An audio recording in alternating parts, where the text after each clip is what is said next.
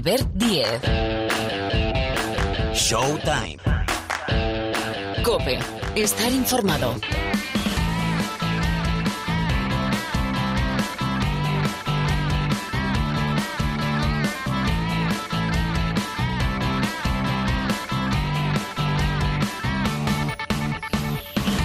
¿Qué tal? ¿Cómo estáis? Bienvenidos, bienvenidas una semana más al Rincón del Baloncesto aquí en COPE. Ya suena, arrancamos una nueva edición, edición post-Copa del Rey de Málaga 2020 de Showtime. Bueno, la portada sin duda para el título del Real Madrid, título número 28 del conjunto blanco de Copa, destacándose de los 25 ya del Barcelona. Ha sido una apisonadora el conjunto que entrena Pablo Lasso, sobre todo en la final con el 95-68 ante Unicaja Málaga. Los cuartos de final, después lo analizamos, lo diseccionamos, tuvieron emoción hasta el final todos, pero las semifinales... Real Madrid-Valencia, Unicaja Moraván Andorra y la final, esa final entre el anfitrión, por cierto, continúa la maldición del anfitrión. Desde 2002, ningún equipo que acoge la Copa del Rey gana el título. En la final, el Madrid también fue digno y justo ganador. Hay que felicitar a la familia del Real Madrid de baloncesto. A todos los participantes, primer gran título de la temporada que se apunta el conjunto que entrena Pablo Lasso. Bueno, por aquí vamos a empezar con los números del campeón, con el análisis de nuestro entrenador. Ah, no digo más, enseguida sabréis quién es y preguntaremos a nuestra dupla más NBA como son Miguel Ángel Paniagua y Rubén Parra por la Copa y también por el All Star, porque el fin de semana que hemos dejado atrás ha sido de emociones fuertes. Copa del Rey en España, All Star en Estados Unidos. Nos va a acompañar Marta Shargay, la internacional española y jugadora del Spar City Leaf Girona, porque hemos tenido, bueno, es que hemos tenido de todo el fin de semana. Clásico en la Liga Femenina Endesa con la victoria de las catalanas ante las salmantinas del Perfumerías Avenida. Bueno, todo esto y más tenemos por delante 60 minutos de baloncesto. Marc Paires en la sala de máquinas, el saludo más afectuoso de Albert Díez al micrófono. Seguimos.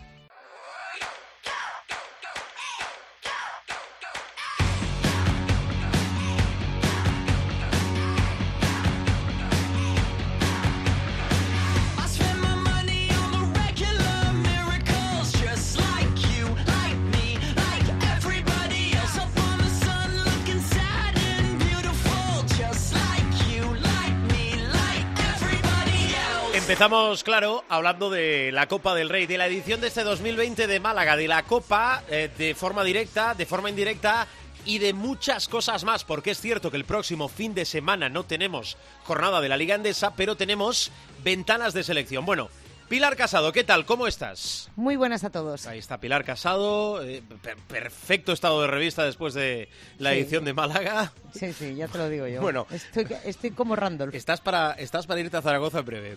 Eh, correcto. Correcto. Bueno, eh, vamos por partes. A ver, datos destacados del campeón, vigésimo octavo título de Copa del Real Madrid. Datos del campeón, datos que sobresalen de este Real Madrid de Lasso que ha pasado, bueno, como una pisonadora en las semifinales y en la final. Pilar. Bueno, pues empecemos por el técnico vitoriano del Real Madrid, que es uno de los grandes protagonistas de esta Copa del Rey. El técnico alcanza los 19 títulos desde que llegara al equipo en el verano de 2011. En lo que se refiere a la Copa del Rey, ya solo tiene a otro nombre, un mítico por encima suyo en el palmarés, y es el de Pedro Ferrandis, que logró 11 Copas del Rey, seis de ellas consecutivas.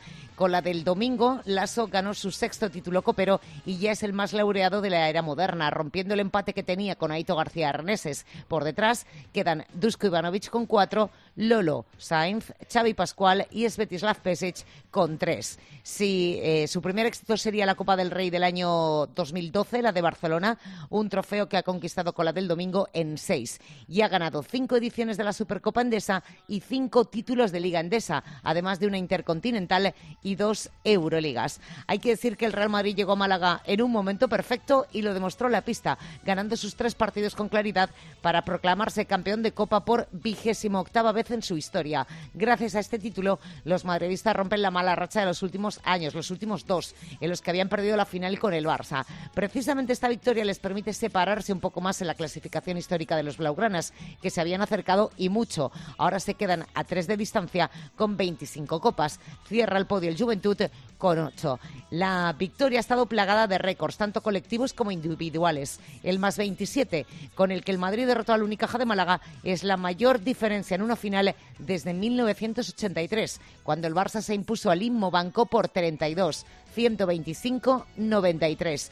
Hace ocho años el Madrid recuperaba el centro copero en Barcelona tras 19 de sequía. Recordemos que hasta entonces la última copa era la de Coruña de 1993 un dato que demuestra un dominio que no se veía en décadas en la Casa Blanca. Desde que existen las fases finales, el Madrid se ha llevado 10 en total, pero las cuatro primeras fueron en las primeras 30 ediciones. Vamos a nombres propios. El de Felipe Reyes. En el plano de los jugadores, el gran hombre del fin de semana en cuanto a récords ha sido él. El cordobés levantó su séptimo título, igualando en lo alto de la tabla a Juan Carlos Navarro, al que superó en partidos ganados, 35 por 33. Además, se quedó a tres minutos de superar a la leyenda del Barça como el jugador que más tiempo ha estado en pista en la competición copera. Las que sí comanda son la de rebotes, 264, robos, 47, valoración 543 y partidos 49. Los aficionados de todos los equipos que acudieron al Martín Carpena reconocieron la trayectoria de Felipe Reyes, ovacionándole en varias ocasiones. Felipe, recordemos que acaba contrato con el Madrid el próximo eh, verano. Y es más, habrá cumplido ya los 40, porque los va a cumplir el día 16 de marzo, es decir, estamos a menos de un mes de que cumpla 40. Hay que decir que hay varios jugadores blancos que acechan en la clasificación, a Felipe quiero decir, con seis títulos, solo uno menos que el pívot y Navarro, y son JC Carroll, Sergio Llull y Rudy Fernández. Rudy Fernández y Facundo Campazzo, precisamente el mallorquín también pudo celebrar un logro individual. Con los dos triples que anotó en la final ante Unicaja, se coló en el top 3 de triplistas históricos de la Copa. 51, superando a Alberto Herreros, 49. Carroll, que metió cuatro, también le adelantó y llega a los 50. Rudy tiene por delante a su compañero Sergio Llull, 56, y a Navarro, que lidera la clasificación con 63. Y otro que estuvo de enhorabuena fue Campazzo, que consiguió su primer MVP de una Copa del Rey. Pero atención, es el tercero seguido en todas las competiciones, porque fue el MVP de la Liga, que el Madrid ganó en el Palau el pasado mes de junio y también en la Supercopa en septiembre. El último en Málaga lo ha hecho con números espectaculares, especialmente en el plano de las asistencias. Ha dado 31 pases de canasta en todo el torneo, tres en la final y nueve en cada uno de los dos encuentros anteriores. Algo que, si no nos, que no nos sorprende demasiado porque recordemos que en la semana anterior a la Copa del Rey, entre Euroliga y Liga, había repartido 43 asistencias. Los números, los datos, los nombres propios del campeón del Real Madrid, campeón del primer gran título de la temporada, curso baloncestístico 2019-2020. Estaba yo mirando atrás y creo que a raíz de un artículo, muy buen artículo a mi entender, de Faustino Sáez en El País, del primer gran título del ASO, eh, febrero de 2012, la Copa en Barcelona, creo que sobreviven cuatro jugadores, ¿no? Pilar, Felipe, Yul, Rudy y JC Carroll cuatro sobreviven de ese primer gran título en 2011, verano de 2011 es cuando entra eh, Pablo Lasso a hacerse cargo del eh, Real Madrid. Bueno, no tenemos Liga Endesa, pero cuidado, tenemos tenemos Euroliga. Jornada 25 y hay, bueno, un más que interesante, Fenerbahce Real Madrid, consecuencias de la Copa lesionado y, y de gravedad Randolph. ¿Qué tiene Anthony Randolph, Pilar? Bueno, pues le han hecho en esta jornada de martes pruebas los servicios médicos del Real Madrid y se le ha diagnosticado una rotura del ligamento cubital de la articulación metacarpofalángica del primer dedo de la mano izquierda. Ya sabéis lo que dicen los partos del Real Madrid, siempre pendiente de evolución, pero si te vas a Google, pues el mes no se lo va a quitar nadie y a lo mejor algo más. Bueno, Tupán tres meses de baja en, en el Unicaja son consecuencias. Eh, bueno, y por ejemplo, Jaime Fernández no puede estar en las ventanas. Los dolores en los pies empiezan a ser ya insoportables. Así que de momento no va ni a Rumanía ni a Zaragoza con la selección en esta primera ventana. Bueno, eh, más allá de ese Fenerbahce Real Madrid, recordemos Quirolbet Vasconia Zalgiris, Valencia Maccabi y para el que era campeón antes del título del Real Madrid, el Barcelona, primero de los dos desplazamientos consecutivos lejos del Palau, para ver qué digestión hace de la Copa en Grecia contra el Panathinaikos. Más cosas.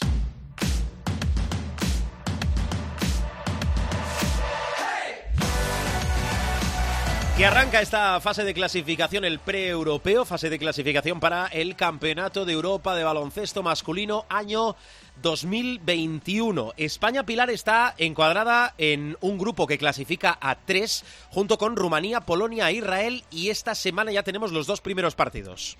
Sí, eh, vamos a jugar el próximo jueves a las 5 de la tarde en Cluj-Napoca frente a Rumanía. Recordemos que en Cluj la selección es una ciudad que ya conoce porque Cluj-Napoca albergó la primera fase del Eurobasket de 2017 y el próximo domingo, yo creo que es el partido más complicado de esta primera ventana, nos vamos a enfrentar a Polonia, una Polonia que eh, nos metió en muchos problemas en el Mundial y que evidentemente no depende en exceso tampoco de eh, figuras NBA. Así que ya te digo yo que promete.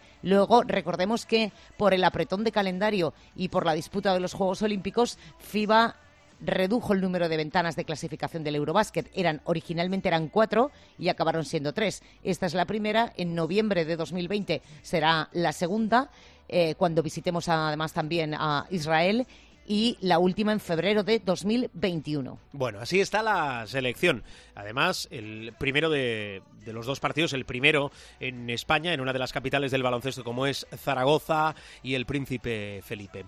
Eh, Pilar, eh, por cierto, la Copa del año que viene, bueno, todavía no lo sabemos, ¿no? Hay que esperar un poquito, ¿no? No, todo mm. apunta a que eh, el pabellón nuevo del Valencia Basket no va a estar para febrero de 2021, así que a lo mejor habría que apuntar Valencia para el 2022. Es verdad que en los mentideros se habla de una opción, que no es una ciudad de básquet, pero tiene un pabellón espectacular, que es Pamplona. Pamplona. La selección estuvo en Pamplona este verano pasado, en la gira de preparación de la Copa del Mundo de China y ese pabellón es precioso. Eh, recordemos que no solo es cuestión de pabellón, es cuestión, bueno, pues de que las autoridades, como digo yo, em, quieran eh, que se juegue esa copa, infraestructura hotelera, etcétera, etcétera. Bueno, apunta maneras pero veremos a ver. Bueno, veremos eh, a ver. así está la selección. Son, solo rumores. ponemos Pamplona encima de la mesa, lo pone Pilar. Las consecuencias, desgraciadamente, en forma de lesión, sobre todo la de Anthony Randolph, también la de Axel Tupan y los números del campeón. Vamos Pilar, gracias. A mandar. Con más de la Copa.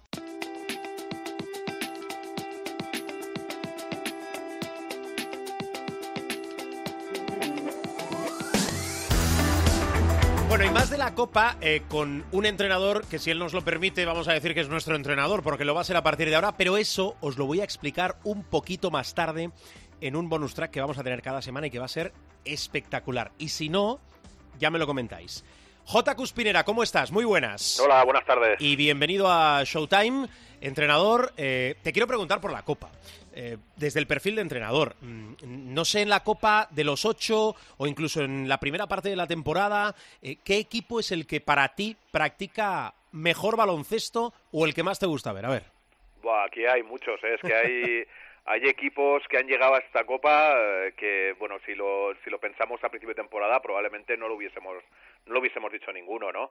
Pero hay varios de muchísimo mérito más allá de los que están por, bueno, pues tradicionalmente, ¿no? Zaragoza es un equipo que, que está impresionante, a pesar de que, bueno, pues no pudo pasar la primera ronda de cuartos de final, pero cómo llegaba a la Copa me, me parece simplemente fascinante. Bilbao, que es un equipo que acaba de, de ascender desde el Eporo me da la sensación de que está haciendo un baloncesto absolutamente brillante, con unos resultados espectaculares y que ha sido el único equipo que ha sido capaz de plantarle cara a este Real Madrid en esta, en esta cita copera.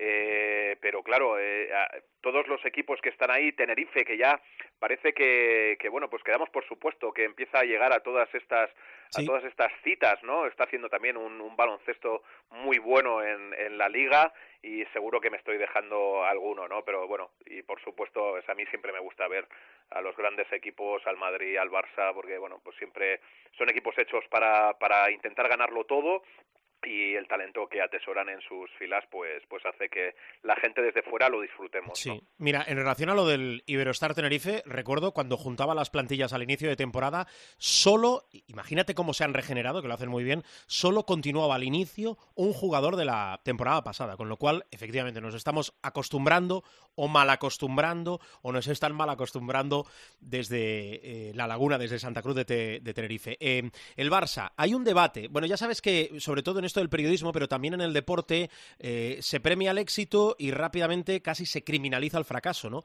Eh, esa palabra fracaso, que el Barça quede eliminado en cuartos, el rival era Valencia, venía de dos temporadas ganando el título, ¿es un fracaso? Bueno, en la concepción general que actualmente parece que existe, pues parece que así es, ¿no? Yo no lo comparto, desde luego. Evidentemente es, es un único partido, eh, te toca un rival de Euroliga, un rival que lo está haciendo bien en las últimas en las últimas semanas, que empezó dubitativo, que incluso se cuestionó a su entrenador, que el club tuvo paciencia y que sin embargo pues está desarrollando un muy buen baloncesto, ¿no? Eh, puede parecer que, claro, como luego en cuartos de final, perdón, en semifinales y en la final, el Madrid ha pasado como un rodillo por encima De, de, los rivales que ha tenido, pues que caer con el Valencia es como un demérito, ¿no? Bueno, pues es un, es un partido entre rivales de Euroliga, que los dos, creo, ahora ocupan plaza de playoff, es verdad que el Barça muy arriba y el Valencia, pues ahí en esa zona media de la, de la, de la tabla del playoff, pero no dejan de ser dos equipos de máximo nivel y que en un momento dado, pues como ocurre en una copa, un único partido, cualquiera de, ellos puede ganar, ¿no? Y, y, entra dentro de lo que debiera ser normal. Es verdad que con la plantilla que, que ha montado el Barça, pues se espera que ganen absolutamente todo, pero es que esto no suele ocurrir. Mm. o sea, lo, lo, excepcional es que un equipo gane todo, ¿no? Eh, yo estoy convencido que Barça estará compitiendo por la Liga y por la Euroliga. Si lo va a ganar, pues es que hay otros equipos que también van a hacer lo propio, ¿no? Ahí tenemos al mismo Real Madrid. A veces es el momento de forma en el que llegas a una competición el, el que determina el, el que tengas el, el, éxito total de ganarla o no, ¿no? Porque las diferencias en cuanto a nivel y talento eh, son, son mm. reducidas en ese nivel. Totalmente. Yo creo que eh, un equipo, como se dice, que tampoco podíamos entrar también a debatirlo, ¿eh? montado a golpe de talonario, son esas frases. Eh, primero que el dinero no garantiza títulos, que ayuda, hombre, sí, claro, porque puedes hacer una selección muchísimo mejor de las piezas, en este caso los jugadores que componen tu eh, plantilla. Queda mucha temporada todavía, los dos títulos más relevantes que son la Liga Endesa y también la Euroliga. Me ha gustado mucho el, grupo de jugadores nacionales de Unicaja, con un microondas como es Darío Brizuela. ¿Hacia dónde navega nuestro baloncesto? Que ya sé que es una pregunta muy abierta, pero hacia menos físico, más talento, más exteriores, más pequeños, como en general parece que el baloncesto navega hacia ese horizonte o no? No, yo creo, a ver, eh, yo creo que en general el baloncesto cada vez es un, es un deporte más físico y atlético, ¿no?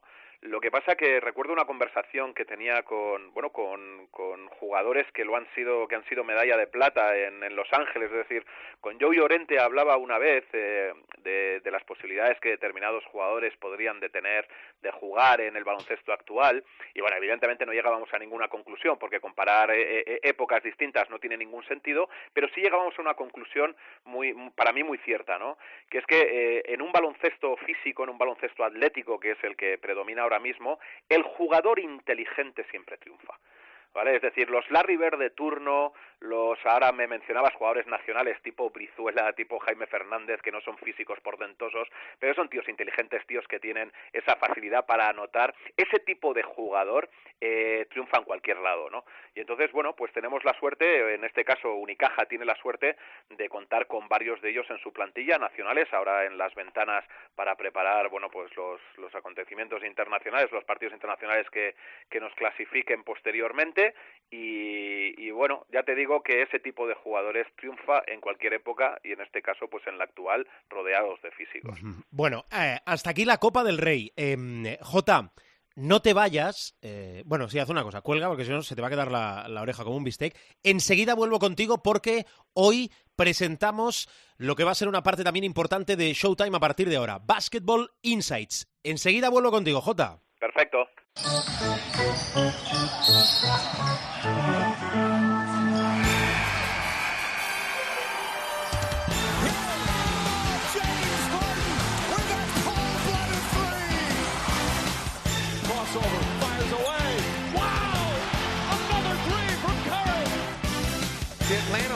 collector. Luka Doncic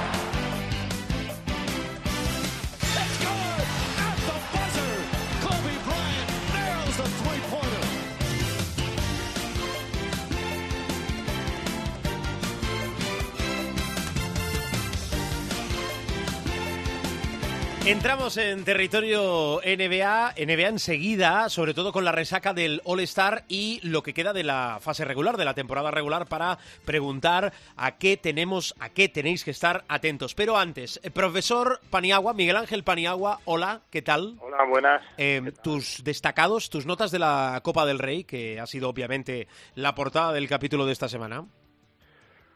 Bueno, eh, obviamente suspenso para el Barça, aprobado general para eh, los otros tres equipos que cayeron en, en cuartos porque era más o menos lo esperado. Quizá me sorprendió un poco el desacierto de Casa de Monzaragoza, pero bueno, ya sabes que yo soy un profe benévolo y le damos aprobado. Suspendemos al Barça, eh, tres aprobados para los equipos que se quedaron fuera, y uh, luego ya en semifinales empezamos a poner notable al, al Moraván Andorra, lógicamente. Ponemos también notable al Valencia. Notable alto, bueno, no, le vamos a poner un sobre, notable alto al Unicaja. Le, le quito el sobresaliente porque la final, eh, a pesar de que era evidente que era un equipo inferior, eh, no creo que fuera tan inferior ni que sea tan inferior al Real Madrid, pero bueno, le ponemos un ocho y medio sin subir el medio y sobresaliente al Real Madrid, no cabe otra nota, ¿no? Lo hizo muy bien, bordó el partido de final, jugó muy bien la semifinal, prácticamente sin dar opciones al Valencia y en el partido de cuartos, bueno, estuvo un poquito más competido, pero también fue claro dominador, o sea que esas serían mis notas. Bueno, ¿has tenido claustro hace poco o no? Esta mañana. Esta mañana, está, está, está, está entiéndame ustedes el concepto, está calentito el profe en el sentido de que lo, lo tire por la mano. Bueno, eh, nombres propios. Y te quiero preguntar por el MVP. Eh, ¿Tenemos Campacho en el Real Madrid, por ende en España y en Europa para mucho, para poco? ¿Cómo lo es? Bueno, yo creo que Campacho es un grandísimo jugador.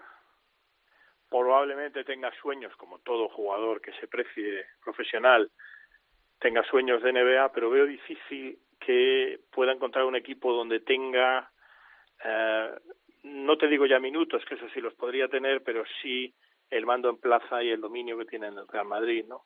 Por lo tanto, yo espero y deseo, por el bien también de primero del Real Madrid, por elevación, por supuesto, del baloncesto ACB, que este muchacho siga con nosotros mucho tiempo, ¿no? Uh -huh. eh, tampoco veo que haya, podría ser, ¿no? Pero tampoco veo que haya clubes europeos que sí pueden tener a lo mejor un poder adquisitivo en un momento dado similar o incluso mayor al Real Madrid, pero no estoy pensando en los Chescas, en los Fenerbahce. Sí. Pero tampoco creo que, que cambiar el Real Madrid por, en su estatus, digo, ¿no? Por alguno de estos equipos le vaya a beneficiar, así que yo espero que sí. Tengo constancia de que él está muy contento en el Real Madrid y, y que espero que eso siga así. Como te digo, ya no solo por el bien de, de su propio club, sino por el bien de la competición, porque tener jugadores así, evidentemente da mucho valor a la competición, a la, a, en este caso a la Liga CB. Así es. Eh, Parrita, Rubén Parra, hola. ¿Cómo estamos, Albert? Bien, hombre. ¿Y tú? Aquí andamos. Bueno, oye, tus destacados de la Copa, ya así en frío, ¿qué te deja la Copa del Rey más allá del Madrid campeón o más del Madrid campeón? No sé. Eh, aparte de todo lo que ha dicho el profe, que hay que suscribir de, de Facu, eh, que es el gran hombre de la Copa. Eh, el otro gran hombre de la Copa para mí es Pablo Lasso. Y luego me quedo con, con una cosa que hemos comentado en, en, las retransmisiones que hemos hecho en tiempo de juego de, de, esta Copa, con el núcleo nacional de la Unicaja. Me ha gustado mucho. ¿Sí? Me ha gustado mucho que haya brillado un día Alberto Díez, que Brizuela haya sido eh, clave en la remontada del primer día y luego haya aparecido también en el segundo y fuera de lo más destacado en el, en el último. Y, y, me quedo sobre todo con Jaime Fernández, que a mí es un jugador que me encanta. Eh, me encanta de, de, ya de su época en el estudiante me encantaba. Y, y que creo que tiene que eh dar ese pasito eh, que le hace falta para eh, ser también importante en la selección española. Yo creo que tiene nivel para conformar eh, la selección española de, del futuro. un muy buen torneo de, de Andorra también hasta semifinales. eh, ganando su primer partido y tal, con la polémica y todo lo que tú quieras. Y me quedo con esa sensación que también hemos comentado de que fue de más a menos la Copa. Los cuartos fueron brillantísimos, cuatro partidos magníficos, y luego a partir de ahí muy descafeinado porque se rompieron muy pronto los partidos, las dos semifinales y, luego la final. Y eso eh, deslució un poco eh, el espectáculo. Un gran Real Madrid, justo campeón, un gran Campazzo eh, y Lasso que sigue haciendo historia. Bueno, pues dicho esto, venimos de la Copa, pero también venimos del All-Star de la NBA.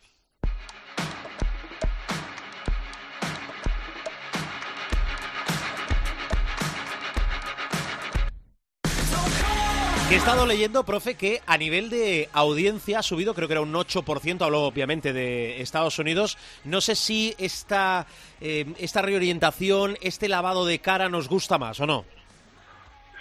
Pues sí, sí, sí nos gusta Estamos más. muy La convencidos. audiencia debo decir que suma, eh, no por primera vez, pero sí de una manera clara, Nielsen, que Ujú. es el- la Biblia de, de las audiencias. Si tenéis que pensar en el EGM, que para bien o para mal a veces nos pone arriba, a veces nos pone abajo, abajo pero eso es el EGM. El EGM es un libro, ¿no? Un libro normal, que está bien, pero el Nielsen es la Biblia, ¿vale? Entonces, Nielsen considera que el añadido del streaming, de lo que se llama streaming, servicio de streaming, pues como puede ser Twitch o YouTube, esto ahora Mixer, que es de, de Microsoft, pues a través de esas plataformas, particularmente de Twitch, creo, pues ha subido la audiencia porque eso incorpora una audiencia juvenil que la televisión eh, está perdiendo de manera obvia, ¿no? Eso ya entra un poco dentro de nuestro campo periodístico, pero es así. Por lo tanto, muy bien eh, la subida de audiencia en cuanto a la parcela juvenil. Yo creo que el formato mm, que nos planteaba dudas a Rubén Yamir, entre otros, yo creo que el formato del partido All-Star, del partido de los mayores, como digo yo, al final no está mal. También creo que hay que considerar un grado de hipermotivación de los jugadores en una especie o sin especie de homenaje a Kobe Bryant. Y también es verdad que, la fórmula de- del profesor eh, ah, Lehmann, eh, esta fórmula de, que evita la prórroga, por cierto, de llegar al último cuarto y eh, si un equipo va ganando, como bien explicó Rubén, ¿no? 78-76 y hay que sumar 8, pues el primero que llega a 84, independientemente de cualquiera que sea, le da un uh, otro cariz a lo que sería un partido habitual o el, el, el conteo habitual del tanteador, pero todo sumado, eh, yo creo que ha sido un All-Star muy entretenido, eh, que en general ha tenido mucha plausibilidad y que la gente ha aplaudido en general, me refiero al espectador medio, ¿no? Como un evento que hacía tiempo que no les divertía de una manera clara. Yo creo que el All-Star se había convertido un poco también en una especie de tío tuyo que viene a comer una vez al año, ¿no? Se había convertido un poco en rutina, pero en este caso, y, y repito, y lo quiero enfatizar, no quito bajo ningún concepto la posibilidad real de que los jugadores estuvieran también hipermotivados para hacerle una suerte de homenaje a Bryant disputando más el partido de lo que es habitual, pues yo creo, creo que ha sido un All-Star muy entretenido en cuanto al partido de mayores.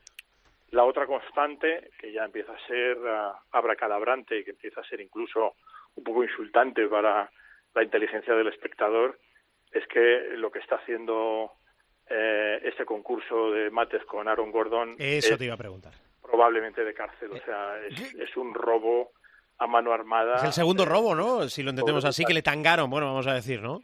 Sí, bueno, como diría nuestro querido Tomás un mangazo de proporciones bíblicas, ¿no?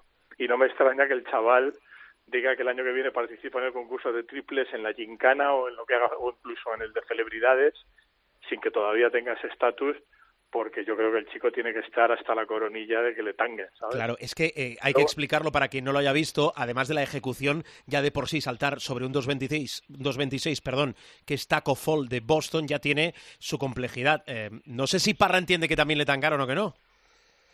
A ver, Ay. yo creo que, que Gordon tendría que haber ganado antes.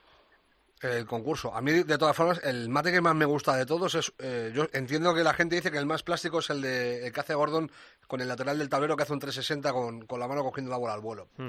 Pero a mí el que más eh, me gusta es, eh, eh, es el del ganador, el que lanza por encima el tab- o sea, lanza contra el tablero, salta sobre dos chavales, o sea, sobre dos personas, Sí. y se la pasa por debajo de las piernas y machaca. Para mí, ese es el mate más chulo de, de la noche. Ahora, suena rarete que un tío que hace 5 50 eh, y, y nece- y necesita un 48 para empatar, sume 47 y que los puntos que le faltan se los quite Wade. O sea, que es de Miami como Derrick Jones Jr., el, ganador del, del concurso final. Eso suena un tanto rarete. O sea, eh, rarete cuan- cuanto menos. Es Eh, curioso que ha sido Parra el que ha suavizado más todo el tema, después No, de lo que habíamos ah, hablado ah, nosotros, pero está bien. Sa- ¿Sabes? Básicamente porque es que me importa entre 0 y menos 1. Bueno, a mí, claro, claro. el- no, claro, el, eh, a mí el concurso, a lo mejor no es muy popular, pero el concurso que más me mola de hace un mogollón de años es el de triples. Y ahí no hay trampa de cartón. O sea, o meten más o meten menos. Eh, ganó Buddy Hill a, a Devin Booker con una serie final guapísima, eh, metiendo 27 puntos. Me parece muy chulo lo de las dos bolas verdes a, a 9 metros que valían 3 puntos eh, para innovar en el, en el concurso con las distancias que se manejan en la liga.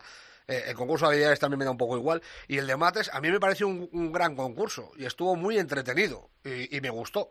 Entonces, comprendo que Gordon se sienta estafado y que haya dicho una y no más Santo Tomás, o sea, ya no vuelvo yo por estos fueros, eh, porque es que es la segunda vez que le pasa. A mí el, eh, eh, hay que decir que la mayoría de la gente cuando ganó Lavín, eh, había gente que decía que era un robo a Gordon, pero que los mates de Lavín fueron también la leche y, y entendieron que podría ganar cualquiera de los dos. A mí es que me pasa un poco parecido. A mí los mates de, de, de Jones me gustan. Lo que, lo que no me gusta es la votación. O sea, a mí lo que no me gusta es cómo se vota. Y comprendo eh, si, o sea, si te pones en... eh, es que, claro, eh, cualquier argumentación la anula el que Wade esté en el jurado, pero si te, pones eh, en plan eh, estricto a medir el último mate de Aaron Gordon sobre Taco Fall, Taco Fall tiene que doblarse mucho para que Aaron Gordon haga el mate. O sea, no, no dobla la cabeza, dobla la cabeza y un poco el cuerpo para que Aaron Gordon le pase por encima. Que sí, que estás hablando de un tío de 2.26, pero si dices que le vas a saltar, sáltale, no le hagas que se agache y que, y que sufra una esnucación. Eh, que estuvo a punto de el pobre, el, el pobre taco de quedarse esnucado. O sea, se dobla, se dobla bastante desde mi punto de vista. O sea, no es eh, agacha un poco la cabeza, se agacha la cabeza y se tiene que agachar eh, para que pase Aaron Gordon. Dicho esto, eh, yo si se lo hubieran dado a Aaron Gordon lo habría visto más normal. Y creo que Derrick Jones también, porque cuando eh, Gordon hace el mate sobre Taco Fall y luego da la puntuación y ve que ha ganado, lo primero que hace es una mueca. Una mueca de, joder, ¿cómo haces esto? O sea, que el primero que sabe que a lo mejor no tiene que haber ganado es Derrick Jones. Pero a mí me gustó el, el concurso en términos generales y, y, oye, pues es un poco más de, de pimienta y de polémica eh, para la NBA, que también es lo que busca con estas cosas. O sea, eh, eh, que se hable de ello. decir, que siempre que haya un poquito de pimienta, Ah. dígale usted pimienta o polémica, Y- y pues yo no- casi que todo contribuye a que vaya más hable no más, tengo pero bueno. ninguna, ninguna, ninguna duda de que la subida de audiencia es por Kobe Bryant. ¿eh? Porque yo, por ejemplo, estuve a punto de dejar de ver el, con- el partido después del primer cuarto infame que jugaron, el partido de las estrellas. El primer cuarto acaba 51-43. Si jugamos tú y yo, metemos cuatro puntos mínimo, Albert. Sí, seguro. O sea, sí. eh, en serio. O sea, eh, oposición cero, Real Madrid 2. O sea, oposición cero. O sea, lamentable el primer cuarto. El segundo fue más o menos así. Ganaron uno cada uno. Entonces, en el tercero se tomaron un poquito más en serio. Se dio la circunstancia de que iban ajustados en el marcador en los últimos dos minutos y pelearon esos últimos dos minutos de- del tercer cuarto y empataron a 41 y eso dio que el, partido llegara eh, con nueve abajo al equipo de Lebron eh, al último periodo y todos quisieran ganar. Pero yo creo que la audiencia, la subida de audiencia, tiene mucho que ver con lo que todos esperaban eh, que llegara y que llegó. Con, esa, con ese speak de, eh, speech de Magic Johnson antes de comenzar el partido, que estuvo glorioso, con esa Jennifer Hudson, que es eh, de lo más increíble que he visto yo eh, actuación eh, antes del deporte, de un, de un evento deportivo en mucho tiempo. O sea, a, a mí de emocionante está a la altura de- del himno de Whitney Houston en la Super Bowl, que para mí es eh, lo top de emoción. Mm, Y lo de Jennifer Hudson, o sea, Jennifer Hudson cantando a Kobe Bryant, o sea, está a ese nivel. Y luego Common lo bordó. Eh, el montaje de Common eh, haciéndole un, homenaje a la ciudad de Chicago, a sus mitos, al baloncesto, a lo que supone el, baloncesto en esta ciudad, pero también a, la, iba a decir a la leyenda negra que suena raro, pero no, o sea, a las leyendas negras de, de Chicago, eh, acordándose de Wade, de Jordan, de Pippen y también acabando con, con el homenaje a Kobe Bryant, estuvo muy brillante. Todo eso sumó para que el ambiente fuera a lo que decía el profe antes, a que al final todos quisieran ganar también un poquito por Kobe Bryant. Pues sí. Eh, una cosa muy rápida, ya para finalizar. Eh, os quiero preguntar em, lo que le decía justo a la entrada de la sección al profe. Em, ¿A qué tenemos que estar atentos en esta segunda parte de la temporada? Profe, ¿qué te motiva? ¿Qué hay que seguir de cerca? Bueno, esencialmente hay que hacer un observatorio eh, desde el punto de vista de lo que es el juego, ya lo he comentado eh, cuando se supo además el, los fichajes de Houston, ¿no? Eh, al estilo de juego de Houston, porque si les sale bien va a ser una auténtica revolución. Es decir, si, si el small ball se impone en la NBA Ah, va a ser una auténtica revolución. Eh, se están jugando, repito, un todo o nada. Eh, si les sale bien, pues no rodarán cabezas. Si no les sale bien, van a rodar cabezas, incluyendo la de la del entrenador y la de Daryl Morey, que este la tiene prácticamente cortada por el tema de China. No le ha ayudado Adam Silver en el All-Star tampoco a Morey, ¿eh? No.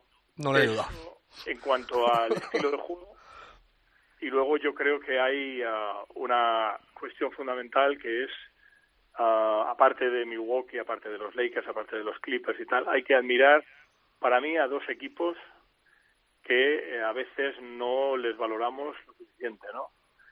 En el oeste y a uno en el, al menos a uno en el este.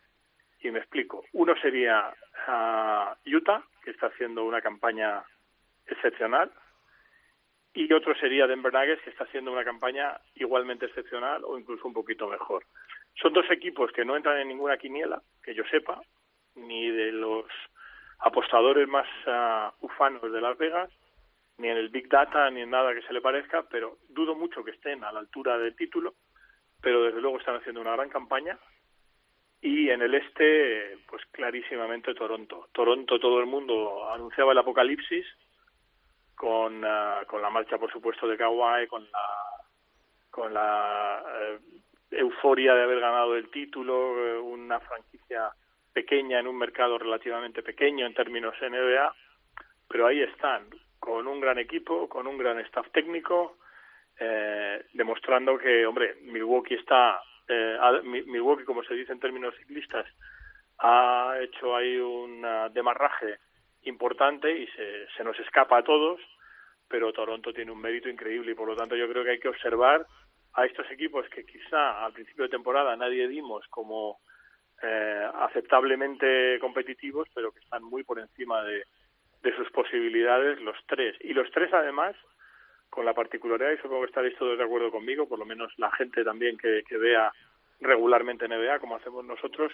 que los tres hacen un baloncesto muy atractivo, cada uno en su estilo, pero los tres hacen un baloncesto muy atractivo. Así que yo me quedo con la observación de lo que podríamos llamar la segunda oleada, si no de favoritos, sí la segunda oleada de equipos aspirantes. Vale, eso para la segunda parte de la temporada. Eh, Parra, eh, ¿con qué no estás de acuerdo? Si es que no estás de acuerdo con algo, ¿cómo, complementas? Yo diría, yo me quedo por encima de todos con Miami, con Memphis, porque a mí lo de Utah me parece normal con el equipazo que, montaron. O sea, Utah tiene que estar arriba por narices y Denver viene de ser segundo del oeste el año pasado. Me quedo con lo de Memphis, es una locura que estén octavos. Yo no sé a dónde llegarán, si les dará para meterse en playoff, pero la llegada de, de Morán ha sido eh, fantástica. Es un tío que te hace sentarte a ver los partidos de Memphis, que yo creo que desde que se fue Pau Gasol, eh, bueno, luego con Mark también pasaba lo mismo, que lo veíamos un poco por Pau y por Mark. Pero, o sea, este tío te hace sentarte a ver a Memphis para disfrutar de Memphis. Eh, porque lo merece. Y luego lo de Miami, el año de Miami, a mí que Boston esté arriba, que Milwaukee esté arriba, que Filadelfia esté arriba, me parece normal.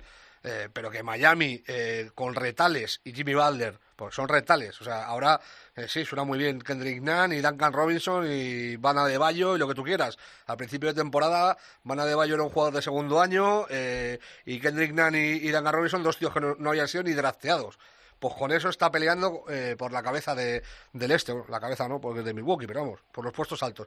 Y me parece muy, muy reseñable. Y tengo curiosidad por ver quién es el octavo de, de- del oeste. Creo que los siete primeros más o menos van a ser los que están. Tengo mucha curiosidad por ver si a Portland le da para llegar. Eh, va a ser el primer año sin San Antonio en playoff, estoy convencido, desde hace 21, eh, eh, del periodo Popovich. Y luego tengo interés por ver qué pasa con la quinta y sexta posición del este. Tengo la sensación de que es bastante mejor ser sexto o séptimo en el este que quinto.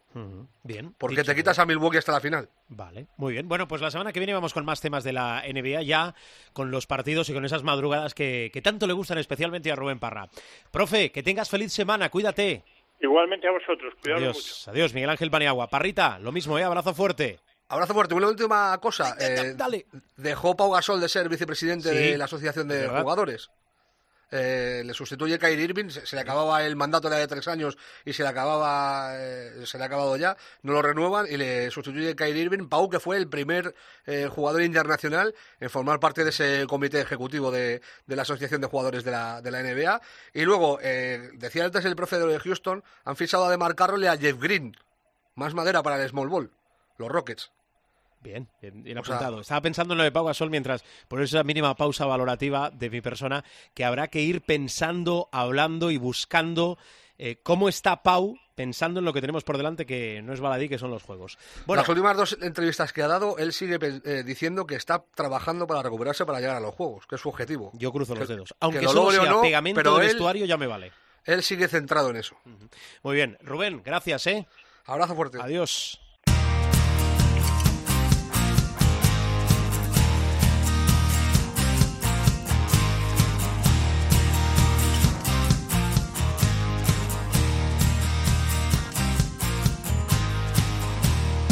Lo anunciábamos hace un ratito. Esto que suena, le vamos a poner voz a partir de la semana que viene, pero eh, escuchad, escuchad.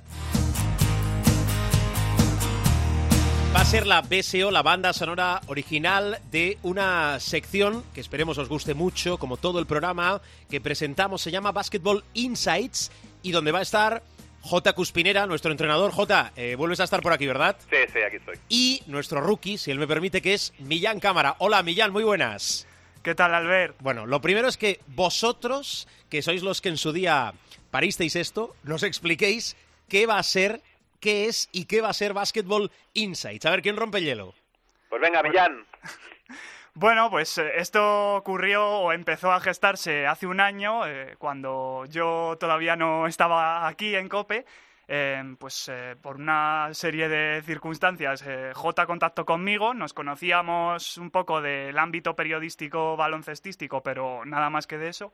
Y a partir de ahí me dijo, oye, que tengo en mente una locura y si estás por aquí por Madrid me gustaría contártela. Y nos juntamos y me dijo, oye, quiero hacer un podcast eh, de entrevistas diferentes, sobre todo a entrenadores, pero abierto un poco a todo lo que es eh, la gente del mundillo del básquet. Y claro, yo ni me lo pensé, le dije que sí enseguida. eh, va a ser un año en marzo que llevamos ya con este proyecto y, y bueno, y mira dónde estamos Eh, hoy. Jota, Hace justo un año, además, eh, lo empezamos a anunciar y no, mira, no digas que es casualidad. No es casualidad, que no existen las casualidades. J, ¿ha dicho toda la verdad o no? ¿O se ha guardado ha dicho, algo? Ha dicho toda, ¿no? no ha dicho que él es muy bueno llevando, llevando la batuta de eso que hemos hecho hasta ahora, ¿vale? Pero así es, la, la idea era, bueno, pues crear un podcast en el que acercáramos a aquella gente relacionada con el baloncesto, especialmente entrenadores, pero como bien ha dicho Millán, abierto a, a jugadores, a cualquier persona que pueda estar relacionada con el baloncesto, de conocer de una manera distinta cuál es su, su labor o cuáles son las facetas que le han llevado a poder disfrutar de su profesión, ¿no? Y en este sentido buscábamos pues perfiles que sabíamos que eran brillantes pero que no tienen acceso diario como puede hacerlo un entrenador del Real Madrid como Pablo Lasso, como entrenador de Barça, como, como Pesic, pues que no están todos los días en los medios, ¿no? Entonces era un poco acercar a gente que creíamos que era brillante al, al público de baloncesto en, en general, especialmente o particularmente al mundo de los, de los que formamos, de los entrenadores. Bien, además, eh, en la, cuando estábamos hablando de cómo incorporar, de que eh, J y Millán entrasen a formar parte de la familia de Showtime, eh, ellos, hay que explicar que introdujeron un concepto que nosotros ya hace tiempo que ponemos encima de la mesa, que son charlas de baloncesto, con lo cual otra forma de hablar de baloncesto con protagonistas cada semana. A partir de la semana que viene vais a poder encontrar a Millán, a Jota, a un servidor, pero también a un protagonista para ese enfoque que ellos os, os han dicho. Em, ¿qué, qué esperáis encontrar vosotros aquí? Eh, ¿Qué queréis que, que- el público, cuando acabe de escuchar el programa, eh, cuando y donde quiera, em, tenga en mente después de haber eh, escuchado esta sección, Basketball Insights? Bueno, a mí, a siempre me gusta preguntar a los invitados un poquito por sus pequeños secretos, ¿no? Por sus pequeñas recetas, por aquellas cosas que, que les llevan al, al éxito, sea lo que sea que cada uno entiende por, por éxito, ¿no? Porque creo firmemente en la transversalidad del conocimiento y creo que lo que a alguien le puede llevar al éxito en el baloncesto, pues es aplicable a lo que alguien le puede llegar al éxito en, en su vida personal, en su vida profesional, ya sea, pues yo que sé, en la cocina o donde sea que sea que, que desarrolle su actividad profesional, ¿no? En la propia radio, ¿no? Porque creo creo firmemente que hay una serie de principios, pues que eso que se aplican a absolutamente todas las situaciones y conceptos y eso es un poquito la idea, Mm. que cualquier oyente pueda llevarse alguna alguna píldora de conocimiento que les llamo yo, que digan, oye, es que esto esto también pertenece a mi mundo, ¿no? Y que le pueda ayudar, pues, a, a crecer un poquito más. Eh, Estamos abiertos, obviamente, a que, eh, como el futuro eh, nos deparará lo que nos quiera deparar, pues a, a Jota, cuando tenga una obligación más directa, seguro que puede estar con nosotros, pero nosotros también estaremos encantados de, si encuentra eh, un banquillo, que ofertas no le faltan, yo ya os lo digo, pues eh, que nos pueda acompañar todas las semanas. Eso es lo que esperamos y deseamos. Millán, que te hemos escuchado poco a ti, a ver. Yo, sobre todo, lo que me gustaría es que la gente que ya nos ha escuchado nos acompañe también en Sí. esta nueva etapa y que otra gente que, por lo que sea, no haya llegado hasta nosotros, eh, también esté aquí. Y sobre todo que se queden con la sensación de que escuchan una entrevista sobre baloncesto diferente, ¿no? No la típica entrevista que, que puedes encontrar en todos lados, sino... Eh, eh, explica el concepto aquel, que creo que es Jota, ¿no? El que lo explica.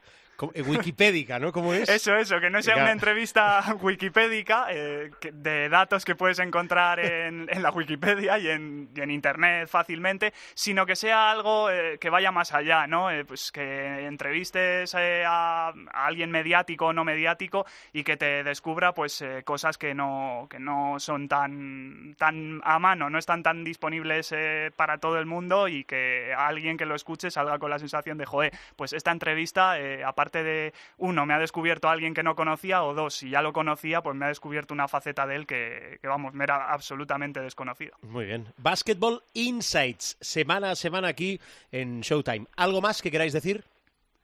No, Bueno, espero que... yo- perdona, pero ya, por, dale, dale. por partes, ¿eh?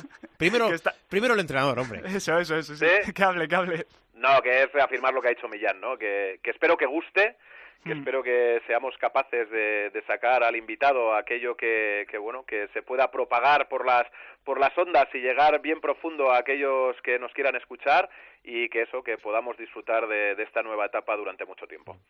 Dale, Sí, Millán. yo básicamente lo mismo, eso, que, que espero que, que la gente que ha estado con nosotros lo acoja bien, que seguro que sí, y que ahora estando en un sitio como en el que estamos, en COPE y en, y en Showtime, pues que vaya la cosa todavía mejor de lo que ya ha ido, que yo creo que, que estamos tanto Jota como yo contentísimos con lo que nos está aportando este proyecto y nos seguirá aportando. Joder, qué presión para todos. Bueno, pues la semana que viene, Basketball Insight ya con el primer protagonista y además lo vais a poder escuchar de forma individualizada, como todas las secciones, en eh, nuestra web de Cope en www.cope.es. Eh, Jota, cuídate mucho y gracias, ¿eh?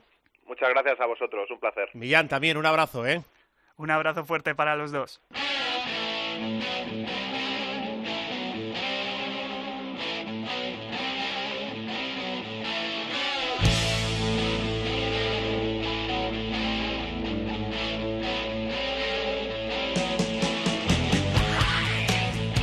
Recta final del capítulo de esta semana. Aprovechamos ahora para ver cómo ha sido el regreso de la Liga Femenina Endesa después de ese preolímpico donde España, recuerdo, consiguió, siendo campeona de Europa, el billete para los Juegos del próximo verano, Juegos de Tokio.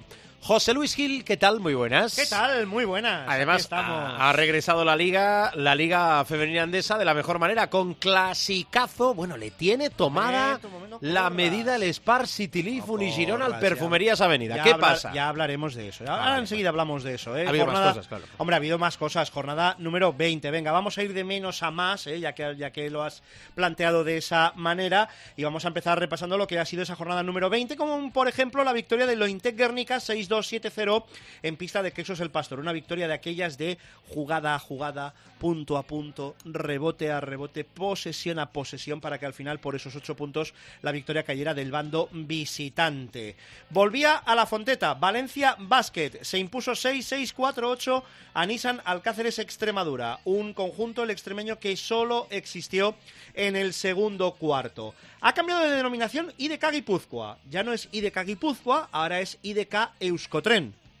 Lo que pasa es que eh, eh, hubo un pequeño descarrilamiento en la pista Oh. de Araski 7964, que me perdonen por la por la broma, porque no se les dio bien el- ese estreno de ese estreno de nombre. Un partido con dos cuartos bastante igualados los primeros, en el eh, tercero y el cuarto pues ya las de Araski impusieron su ley. Quien no tuvo opción fue Campus Promete, perdió 76-55 en la visita a la pista de Durán Maquinarian Sino, mientras que, oye, Cadilaseo, una vez aparcada ya definitivamente la competición europea, buen sabor de boca, va haciendo su caminito. ¿eh? Victoria 71-62 frente a Manfilter Zaragoza en un partido donde el tercer cuarto fue el decisivo para que la victoria acabara cayendo del lado catalán. Dio el susto en el primer cuarto, poniéndose por delante Benvibre en la pista de Ciudad La Laguna Tenerife, pero al final se acabó imponiendo un poco la lógica para que las isleñas acabaran imponiéndose 76 a 61. Pero, evidentemente, al margen de estos seis partidos, había otro partido. Había un partidazo, un super partido, el que enfrentaba en Fontajau. Sí, en Fontajau, a Spar City Leaf y Girona ante Perfumerías Avenida. No hay nada como volver a casa. Cuando tú estás en tu casa, te sientes más a gusto, te sientes eh, más feliz, te sientes más cómodo. aquello de las, distancias cogidas y tal. Todos sabemos el percance que tuvo con ese temporal el conjunto del Spar City Leaf y Girona. Total, que hubo que traer parquet de otra pista para reinstalarlo en Fontajau y que de esa manera pudieran jugar las de Eric Suris. En un partido que también suponía el retorno a las pistas de Nuria Martínez después de ese eh, apartado negro de cinco meses fuera de las pistas por lesión. Y al final, victoria 6-0, 5-5, 60-55 de las catalanas sobre las eh, salmantinas. Una victoria que mantiene esa racha y esa medida tomada de Spar City Leaf Unigirón ante Perfumerías Avenida que quieras que no, dinamiza un poco la clasificación porque ahora Perfumerías sigue siendo líder, pero sea ya solo con una victoria de margen frente a Vizcaya y a Spar City Leaf Girona. Eso por arriba, por abajo Extremadura, Quesos el Pastor y Embutidos Pajariel Benvibre. Bueno, vamos a saludar, eh, Gil, no te vayas, que No. después afrontamos el supermanager a la jugadora del Spar eh, City Leaf Unigirona, Marta Shargay. Eh, Marta, ¿qué tal? Bienvenida a Showtime. Hola, Y gracias por acompañarnos. Te voy a eh, revelar un secreto. Hemos llamado después de una victoria y una victoria importante, porque tú aterrizaste y desgraciadamente tu llegada fue, no digo por ti, pero sí convulsa, porque hubo muchos cambios en el equipo, hubo ese momento bajo que tiene que haber, yo creo, uno, dos en toda la temporada y los resultados no acompañaron, ¿verdad? Sí, creo que, que no llegué en el mejor momento, como tú dices. Creo que hubo un balance de cuatro derrotas, dos ganados, encima la inundación del pabellón. Así que nada, mi llegada fue por todo lo grande. Bueno, siempre se dice que eh, abusamos de la derrota y llamamos en momentos delicados, llamamos cuando llega el clásico, el posclásico. Bueno, le tenéis tomada, o me da a mí la sensación, la medida perfumerías, ¿eh? Bueno, eh, creo que es un, un derby que, que de momento vamos a tocar madera nos sienta bien, ¿no? Está claro que, que yo cuando estaba fuera de aquí pues ah, la seguía bastante y, y sí, se las ha dado bastante bien y esperemos pues que, que siga así. Mm, eh, ¿qué, qué pasó el domingo? ¿Por qué se lleva la victoria el Spar City Lifuni Girona? Bueno, yo creo que durante la semana ah, habíamos trabajado muy bien. ah, está claro que, que el parón creo que nos vino muy bien a nivel ah, mental y a nivel físico. El equipo vino con, con otros aires y, y bueno, yo creo que también el volver a Fontajau, ah, estar en casa delante de los tuyos, ah, que el pabellón esté lleno, pues pues eso te da un extra, ¿no? Pero bueno, yo creo que el equipo hizo un trabajo muy serio, ah, hicimos a la perfección el plan de partido y, bueno, creo que que hasta en los momentos de bajón durante el partido el, el equipo tuvo la cabeza fría y bueno, creo que, que hicimos un partido muy bueno. Mm, Estoy de acuerdo ¿eh? con lo del parón. Yo creo que el, el, palón, el parón perdón, para el preolímpico fue o ha sido clave, casi un punto de inflexión. Claro, lo deja todo muy compacto, eh, liderando con una victoria más Perfumerías, un triunfo sobre lo Intec Guernica y Spar City Girona. Y claro, todo esto, Marta, a las puertas de la Copa de la Reina. Sí, bueno, ahora tenemos unas semanas uh, bastante curiosas con muchos partidos de Euroliga, vamos a Campo de Guernica uh, este fin de semana y bueno, está claro que, que estamos centradas en el momento de ahora en, jugar cada partido y en ir creciendo por, para, como tú dices, ¿no? Uh, porque viene la Copa y el equipo tiene que llegar en la mejor forma posible. Mm, eh, ¿Cómo está el equipo ahora? Me refiero, ¿cómo está el vestuario? Porque eh, no es muy normal tanto cambio en un equipo a mitad de la temporada y más un equipo, un equipo puntero como vosotras, ¿no? Bueno, yo creo que el bajón ya ya lo hemos pasado, ¿no? A la vuelta de Nuria también uh, creo Sí. que ha ayudado ba- bastante o muchísimo al equipo. A la llegada de, de Avi también uh, ha sido muy buena y, y el equipo está claro que, que aún nos estamos conociendo todas, pero pero estamos yo creo que en un buen camino, en una buena dinámica y, y bueno, pues mejorando cada día. Mm, ¿En la Euroliga pasa mucha factura? ¿Está muy exigente la Euroliga o demasiado? Sí, creo que sí. Además, uh, bueno, los viajes no acompañan, ¿no? No es, no es nada fácil, pues, irte a Rusia un miércoles a tardar un día para volver y, el, el sábado tener que volverte a, poner a jugar o, o, el simple hecho de coger el autobús e, e irte, pues, a donde te toque de Liga Española, ¿no? Pero, pero bueno, está claro que, que es una competición muy exigi eh, exigente, no a nivel solo físico, sino a nivel mental también. Uh, y bueno, yo creo que, que esto, como tú has dicho, pues hay partidos que ha pasado factura. Mm, eh, te quiero preguntar por ti. ¿Cómo está Marta Shargay? ¿Cómo estás físicamente? Lo de la adaptación entiendo que cuando una vuelve a casa después de tantos años, la adaptación es casi lo, lo más fácil. Y bueno, y, y, tú dentro del vestuario, con el entrenador, ¿cómo estás? Yo estoy bien. Uh, bueno, claro que, que he tenido uh, mejores momentos, pero me encuentro bien. Uh, creo que, que lo malo ya ha pasado. estuve un año y medio en Rusia pues no, no disfrutando del baloncesto y ahora pues el hecho de venir a casa estar en este equipo con Laia, con Sonia y con jugadoras de, de alto nivel todo es mucho más fácil, ¿no? Está claro que, que tener la familia cerca y, y que pues que ya conozca el club todo todo ha sido pues muchísimo más rápido para, para adaptarme, pero está claro que, que aún puedo estar mucho mejor, pero me encuentro bien, uh, con ganas de, de, ayudar al equipo y de, de seguir para adelante. Mm, eh, acabo preguntándote por eh, otra noticia de actualidad, otra de tus realidades. Eh, se nos hacía a muchos extraño que la vigente campeona de Europa no tuviese billete directo para los Juegos Olímpicos. Al final hubo que superar ese peaje del preolímpico, las victorias contra Corea y Gran Bretaña y España vosotras, la selección, por méritos propios en, en los Juegos, eh, nos, nos, tenéis muy mal acostumbrados, Marta, ¿eh? Pues sí, toda la razón. Uh, está claro que puede ser justo no, uh, pero teníamos que jugar a ese preolímpico y bueno, yo creo que también nos van los retos y, y eso es lo bueno de este equipo, ¿no? creo que una vez más, aún perdiendo con, con China el segundo partido, creo que el equipo estuvo a la altura y bueno, pues con ganas de que llegue esas Olimpiadas. Mm, y en las, ya sé que queda mucho, pero ¿y en las Olimpiadas qué? Pues yo creo que como siempre, uh, con los pies en el suelo, uh, yendo partido a partido y, y, y, creciendo como equipo a medida que va pasando el campeonato, ¿no? Está claro que, que somos ambiciosas, que siempre queremos estar arriba, pero pero también somos conscientes que, que jugamos contra equipos muy buenos y que todos los equipos uh, cada año están un poquito mejor que el anterior. De aquí nos sacamos ¿eh? ese mensaje unitario de Lucas Mondelo y de, de sus jugadoras, de las jugadoras y, y, el entrenador, pero claro, es que venimos de, de, de ser, de, de, que vosotras hayáis sido subcampeonas olímpicas. Bueno, lo dejamos aquí. Marta, que gracias por tu tiempo, gracias por estos minutos, eh, que te respeten las lesiones y feliz segunda parte de la temporada. ¿eh? Muchas gracias.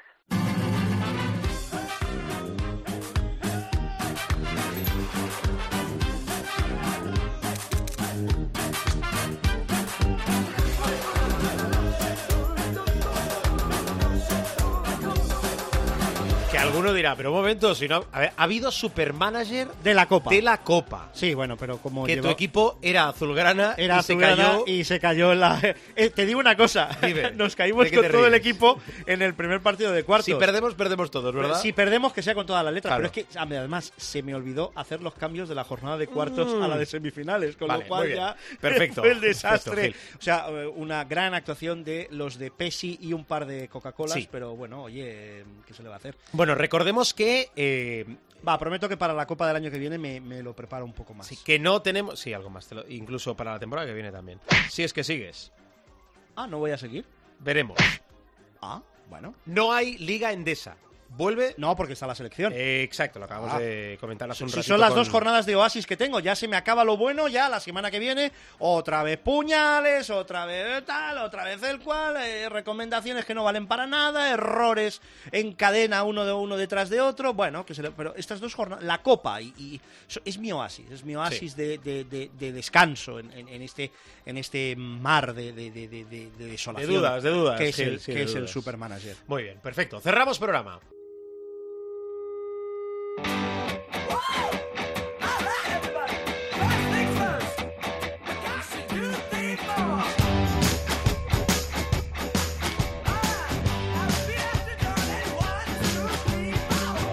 Ahora sí, bajamos la persiana del capítulo de esta semana.